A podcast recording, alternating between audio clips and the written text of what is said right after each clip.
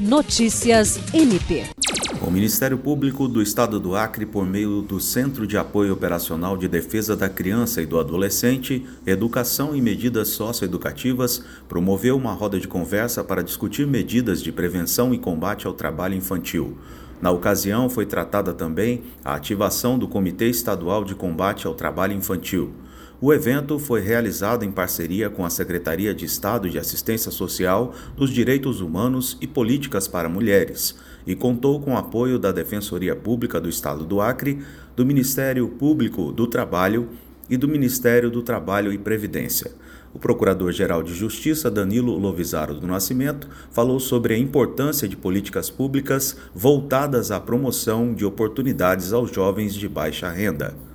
William Crespo para a Agência de Notícias do Ministério Público do Estado do Acre.